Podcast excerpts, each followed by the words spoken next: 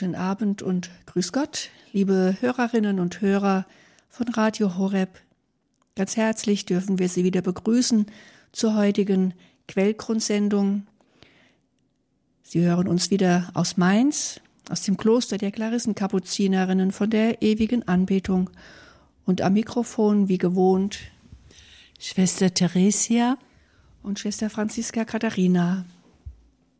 Heute möchte ich gern mit dem Beten eines Psalmes beginnen. Vielleicht kennen Sie ihn, vielleicht ist er Ihnen vertraut. Er wird ja von der Kirche an jedem Mittwoch in der Komplett gebetet.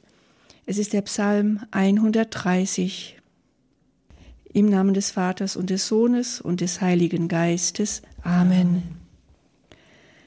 Aus der Tiefe rufe ich Herr zu dir. Herr, höre meine Stimme. Wende dein Ohr mir zu, achte auf mein lautes Flehen. Würdest du, Herr, unsere Sünden beachten, Herr, wer könnte bestehen? Doch bei dir ist Vergebung, damit man in Ehrfurcht dir dient. Ich hoffe auf den Herrn, es hofft meine Seele. Ich warte voll Vertrauen auf sein Wort. Meine Seele wartet auf den Herrn mehr als die Wächter auf den Morgen. Mehr als die Wächter auf den Morgen soll Israel harren auf den Herrn. Denn beim Herrn ist die Huld, bei ihm ist Erlösung in Fülle. Ja, er wird Israel erlösen von all seinen Sünden. Ehre sei dem Vater und dem Sohn und dem Heiligen Geist, wie im Anfang, so auch jetzt und alle Zeit und in Ewigkeit. Amen. Auch wenn dieser Psalm das ganze Jahr über gebetet wird, nicht nur in der Komplett, sondern auch in so manch anderem Stundengebet und sicherlich auch in so manchen persönlichen Gebet, so passt doch dieser Psalm besonders gut in die österliche Bußzeit. Er ist ja einer der sieben Bußpsalmen und da wir uns ja gerade in der Fastenzeit befinden, so möchten wir gerne mit Ihnen zusammen diesen Psalm meditieren und betrachten, allerdings nicht im Original, so wie er im Psalmenbuch steht, im Alten Testament oder im Stundenbuch, sondern in einer sogenannten Liedvertonung. Ein Lied, das auch in unserem Gotteslob steht, die Nummer 277.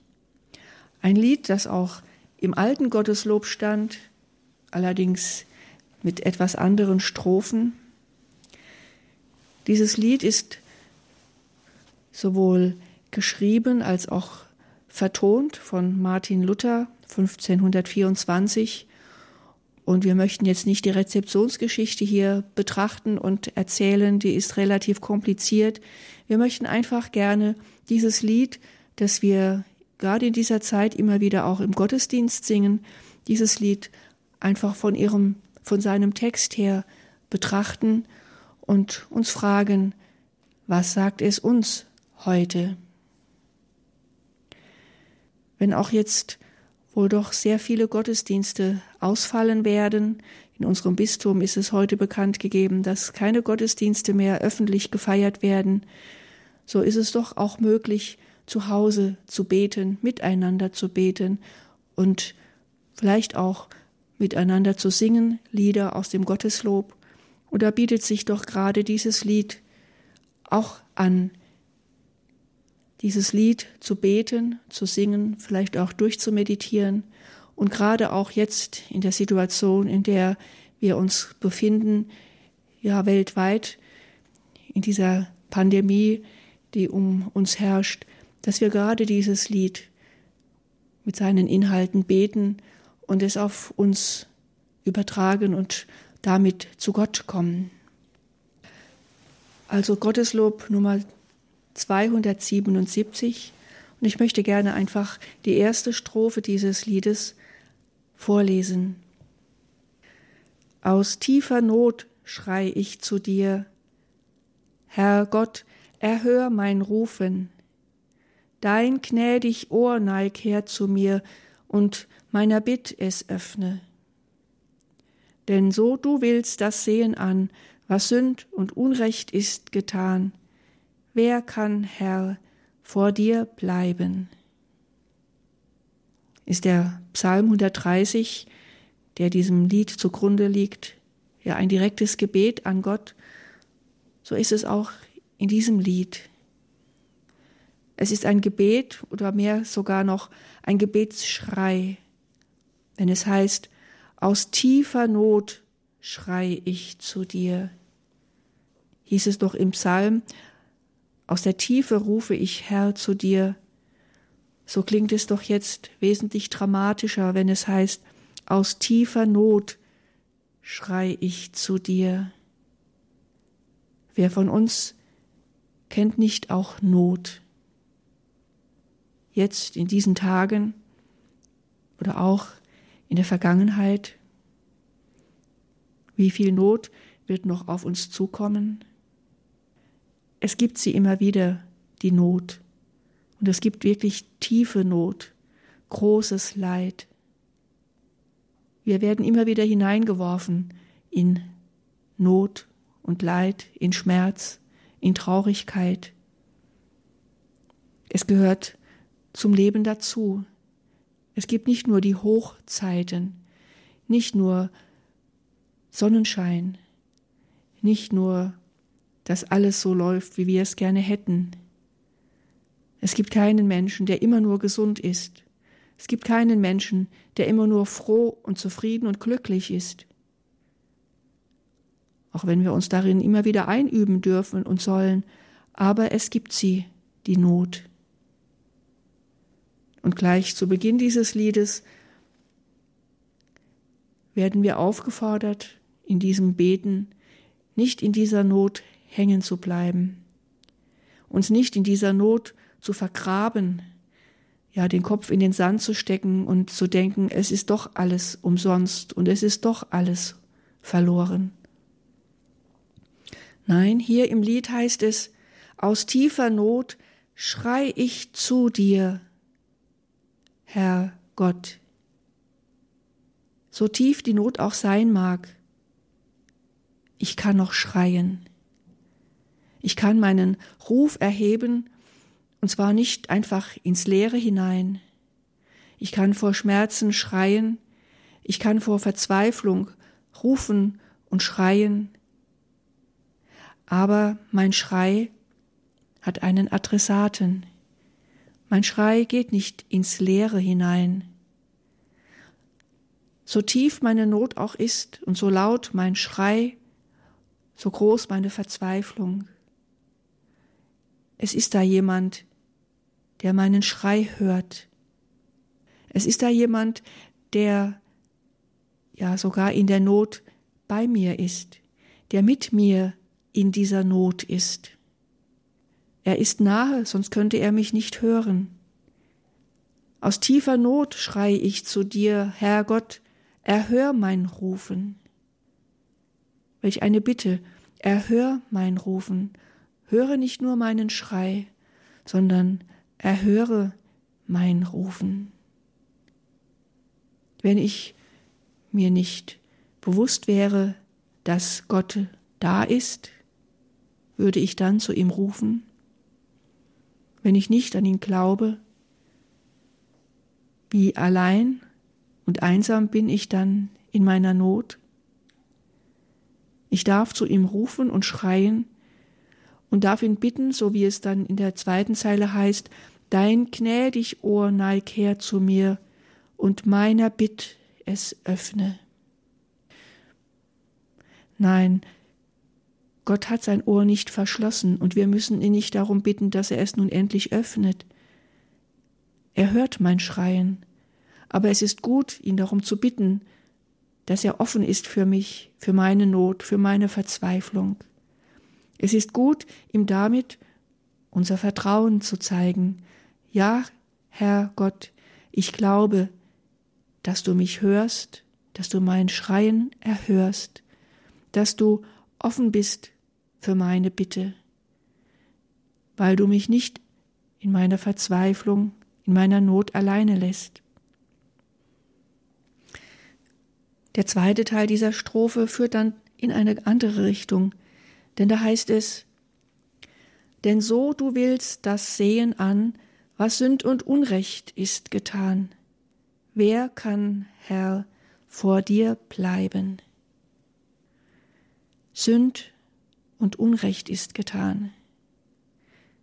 Sünd und Unrecht, Gottes Augen sehen es.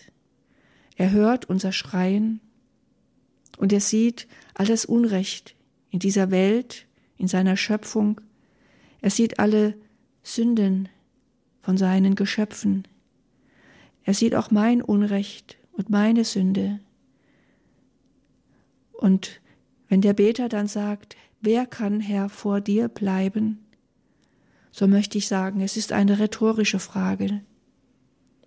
Ja, wir müssen und können uns immer wieder schämen vor Gott mit dem, was wir falsch gemacht haben, wo wir Unrecht taten, wo wir zu wenig geliebt haben, wo wir zu wenig auf ihn geschaut und ihm vertraut haben.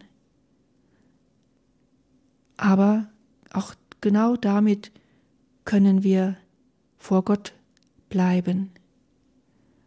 Das will uns der 130. Psalm sagen, das will uns dieses Lied sagen. Wir werden gleich noch mehr davon hören und davon lesen. Trotz oder vielleicht gerade weil so viel Sünde in der Welt ist, so viel Unrecht geschieht, gerade deshalb müssen wir vor ihm bleiben, damit wir von ihm erlöst werden können. Wir können doch nicht vor ihm davonlaufen, aber wir können ihm all das Unrecht und die Sünde hinhalten. Bei aller Scham, so soll doch die Liebe überwiegen. Und es ist gut, ihn zu bitten, dass er sein Ohr uns zuneigt, es unseren Bitten öffnet, damit er verwandelt, was wir nicht verwandeln können. So viel zur ersten Strophe dieses Liedes Aus tiefer Not schrei ich zu dir. Nach einer kleinen Musikpause betrachten wir dann die zweite Strophe.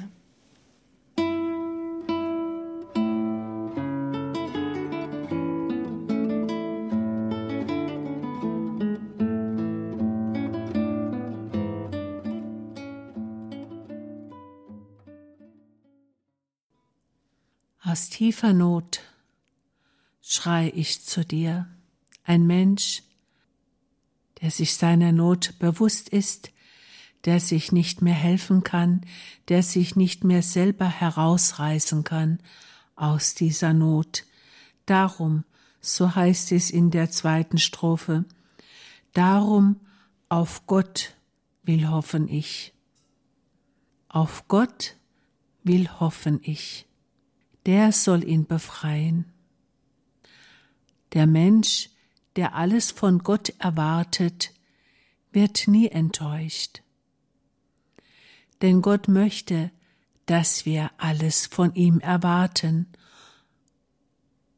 und erwartet darauf, dass der Mensch sich ihm zuwende. Ja, wir sagen manchmal, Not lehrt beten. Aber ist das immer so? Manchmal wenden sich Menschen in ihrer Not von Gott ab, weil sie sagen, da ist keiner. Ich habe gerufen und ich habe keine Antwort bekommen. Da ist keiner. Und doch kein Ruf, kein Gebet, Nichts geht verloren, das wir nach oben senden. Kein Gebet fällt in die Leere, wenn wir auch nicht gleich die Erfüllung unserer Bitte erfahren können. Es ist nicht so, dass wir nur mit dem Finger aufzeigen müssen, dass wir nur Gott zitieren müssen und schon ist er uns zu Willen. Das wäre kein Gott. Gott ist immer größer, als wir ihn denken können, und er ist immer größer als unsere Not. Das ist es, warum wir auf Gott hoffen dürfen. Er ist größer, er ist der immer Größere. Denn wer sonst könnte uns aus unserer Not befreien, wenn es nicht einer wäre, der eine größere Macht hat als wir selber. Und indem ich auf Gott hoffe, indem ich alles von ihm erwarte, erkenne ich Gott an. Das ist das, was den Menschen dann an die richtige Stelle rückt. Hier der kleine Mensch, der Hilflose, und da der liebende Gott, der nichts lieber tut, als uns zu helfen, uns zu retten, uns aus unserer Not zu befreien. Und da brauchen wir keine Verdienste vorzuweisen, denn in der Strophe heißt es weiter, auf mein Verdienst nicht bauen.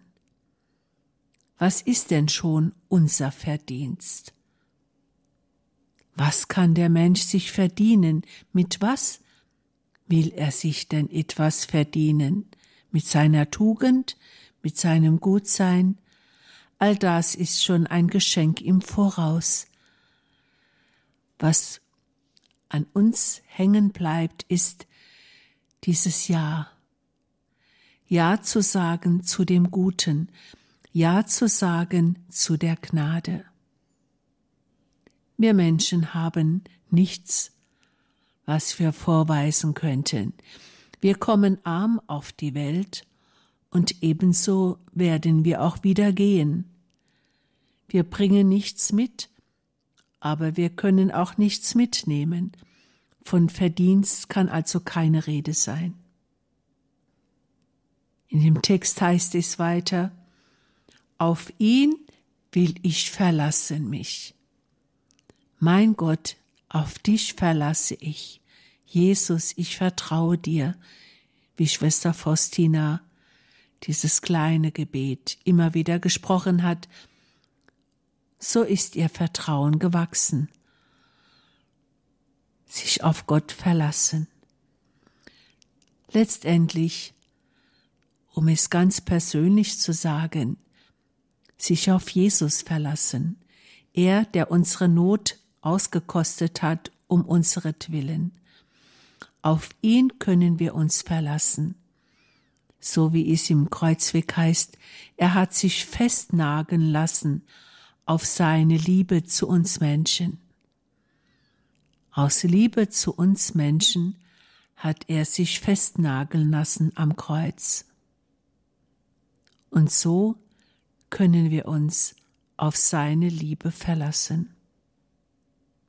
Und wir dürfen seiner Güte trauen.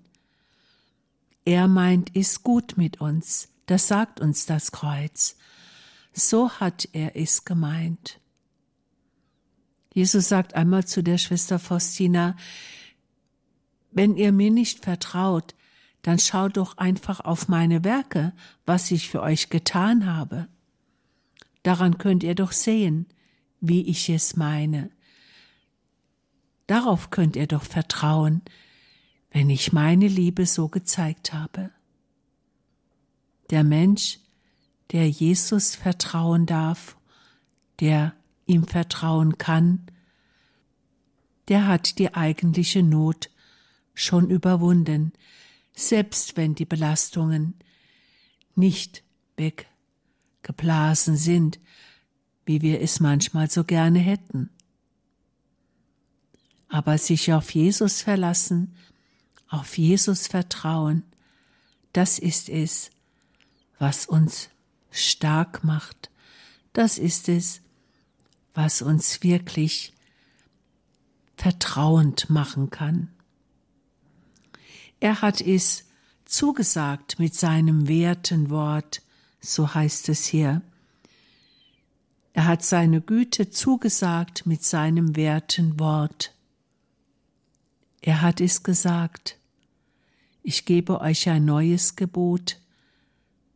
Liebt einander, wie ich euch geliebt habe. Das heißt, Jesus liebt uns. Jesus liebt uns und nicht nur, wenn es uns gut geht, im Gegenteil. Gerade dann, wenn es uns schlecht geht, da trägt er uns. Aber wie soll man das in seinem Alltag erfahren? Es ist dieses treue Hinschauen auf das Kreuz. Das ist es, was uns Kraft gibt, was uns zeigt, was wir ihm wert sind. Das ist mein Trost und treuer Hort, des will ich allzeit harren. Das ist mein Trost und mein treuer Hort, also meine Zuflucht, die bleibt. Und mein treuer Trost, wer von uns möchte nicht getröstet werden, dann, wenn es ihm schlecht geht, wenn er Not empfindet. Einer, der aus der Not schreit, erwartet, dass da einer ist, der hört und tröstet. Jesus ist einer, der hört und tröstet. Er ist der treue Tröster. Wenn wir von ihm Trost erwarten, dann wird er sein Herz nicht verschließen vor unserer Bitte. Denn er ist treu und er tut, was er sagt. Jesus, du unser Trost, erbarme dich unser. Nach einer kleinen Musikpause werden wir die dritte Strophe dieses Liedes betrachten.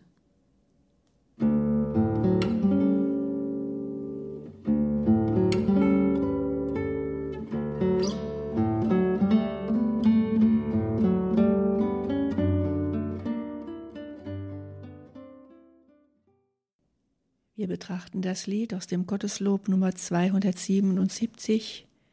Aus tiefer Not schrei ich zu dir. Und in der dritten Strophe heißt es weiter, und ob es währt bis in die Nacht und wieder an den Morgen, doch soll mein Herz an Gottes Macht verzweifeln nicht noch sorgen. So tu Israel rechter Art, der aus dem Geist geboren ward und seines Gottes harre. Kennen Sie das auch? Ein Schmerz, eine Not, eine Angst, eine Verzweiflung, die einfach nicht enden will. Und ob es währt bis in die Nacht, in die Nacht, in die Dunkelheit, in die Finsternis, in die Einsamkeit, in die Angst. Ja, es gibt viel Not in der Nacht. Und es gibt Not, die nicht in der Nacht endet, sondern auch noch gegen Morgen da ist. Doch in dem Wort morgen blitzt schon etwas auf, was der Finsternis, der Angst, der Verzweiflung den Schrecken nehmen kann. Wenn es langsam Tag wird, wenn die Finsternis weicht, wenn die Angst sich verkriecht und das beginnende Tageslicht wieder hilft, Mut zu fassen. Aber nicht, weil es einfach nur, weil es hell wird, sondern weil Gott in all dieser Dunkelheit, in all dieser Finsternis der Nacht da ist. Deswegen brauche ich nicht verzweifeln und mich nicht sorgen, weil Gottes Macht so groß sein könnte, dass sie mich, kleinen Menschen, übersieht. Es heißt hier, doch soll mein Herz an Gottes Macht verzweifeln, nicht noch sorgen. Ich brauche mich nicht darum zu sorgen, ob er da ist oder nicht, ob seine Macht zu groß ist, zu ehrfürchtig. Ich brauche nur Vertrauen, dass er da ist. Mensch, an menschlichen Dingen, an weltlichen Dingen kann man oft verzweifeln.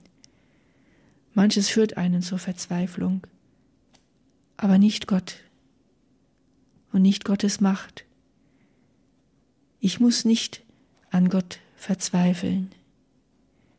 Ich kann mein Herz ihm zuwenden, es ihm öffnen, dass er es mit Licht füllt, dass er mich stärkt, den Schmerz der Nacht auszuhalten, dass er mir die Kraft gibt, in der Not nicht zu verzweifeln. Und es gibt einen einzigen Grund, weshalb ich nicht verzweifeln muss, nämlich, dass Gott um alles weiß, dass Gott mich auch in der Not umfängt, dass Gott mich in der Not nicht alleine lässt. Es heißt weiter, und das ist etwas schwierig zu verstehen, weil es in einer alten Sprache geschrieben ist. So tu Israel rechter Art, der aus dem Geist geboren ward und seines Gottes harre. An der Stelle hilft es, auf den Psalm 130 zu schauen, wie es dort formuliert ist. Dort heißt es, beim Herrn ist die Huld, bei ihm ist Erlösung in Fülle. Ja, er wird Israel erlösen von all seinen Sünden. In diesem Lied ist aber nicht das Volk Israel gemeint, sondern das Volk des neuen Bundes. Denn es heißt, der aus dem Geist geboren ward. Und das sind wir doch. Wir Christen, wir sind aus dem Geist geboren. Wir sind getauft mit dem Heiligen Geist, wir sind gefirmt mit dem Heiligen Geist und wir leben aus dem Heiligen Geist. Und wir dürfen unseres Gottes harren. Wir dürfen ausharren in unserer Not, weil wir uns an Gott festmachen, weil wir aus dem Geist geboren sind und der Geist uns verbindet mit dem, der uns geschaffen hat, weil der Geist es ist, der uns verbindet mit dem, der uns erlöst hat. Jesus Christus, er hat uns erlöst durch seinen Tod. In seiner Not, in seiner Todesnot war er uns ganz nahe und er ist es heute noch. Wir können in der Not ausharren, weil wir auf Gott harren, weil sein Sohn uns erlöst hat und uns den Heiligen Geist immer wieder neu schenkt, der uns stärkt auf unserem Weg durch diese Welt und auf unserem Weg, den Gott mit uns geht. Wehrt die Not auch bis in die Nacht und wieder an den Morgen. Halten wir an Gott fest, vertrauen wir auf das Wirken des Geistes, den er uns schenkt, und harren wir aus mit einem Herzen, das sich für ihn öffnet und aus dem die Sorgen und das Leid fliehen kann. Noch einmal hören wir ein wenig Musik, bevor wir dann die letzte und vierte Strophe betrachten möchten.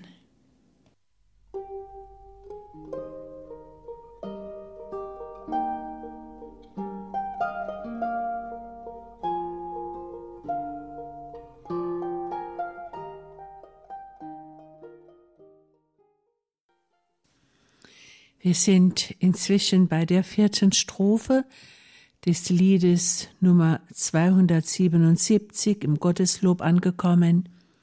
Da heißt es, ob bei uns ist der Sünden viel, bei Gott ist viel mehr Gnade. Sein Hand zu helfen hat kein Ziel, wie groß auch sei der Schade. Er ist allein der gute Hirt, der Israel erlösen wird aus seinen Sünden allen. Die Gnade ist immer größer als unsere Sünde. Der Schaden, den wir anrichten können, er ist nie größer als die Barmherzigkeit Gottes. Gott allein hat die Macht der Barmherzigkeit, die Macht der Liebe. Bei der heiligen Hildegard gibt es ein wunderschönes Gesicht über die Reue. Der Text ist überschrieben mit das Licht der Reue. Diese Worte, die ich zuerst einmal gelesen habe, sie haben mich wirklich so ergriffen, dass ich sie nicht mehr vergessen konnte. Das heißt, in diesem Text, ein Mensch, der voll Reue zu Gott zurückkehrt, der ihm das Herz wieder zurückgibt. Der Vater wird diesen Menschen auf seinen Schoß nehmen. Er wird ihn liebevoll umfangen und er wird ihm ein ganz neues, reines Gewand anlegen. Er wird ihn liebkosen und ihn trösten. Und dieser Trost ist größer als alles, was er gesündigt hat. Die Sünde wird zur Gnade, so der Mensch seine Sünden bereut. Das Licht der Reue möge unsere Seelen überfluten. Das Licht der Reue möge unsere Seele dahin tragen, wo sie getröstet wird. Denn oft sind wir ja untröstlich über unsere Sünden, auch über das, was sie angerichtet haben.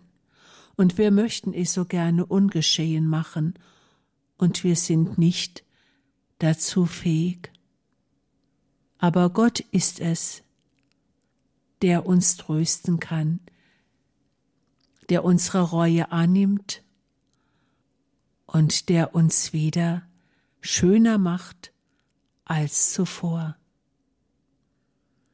Liebe Hörerinnen und Hörer, ich wünsche Ihnen von ganzem Herzen, dass Sie dieses Licht der Reue immer wieder empfinden dürfen, dass Sie immer wieder zurückkehren können, zurückkehren zu einem Vater, der uns trösten will.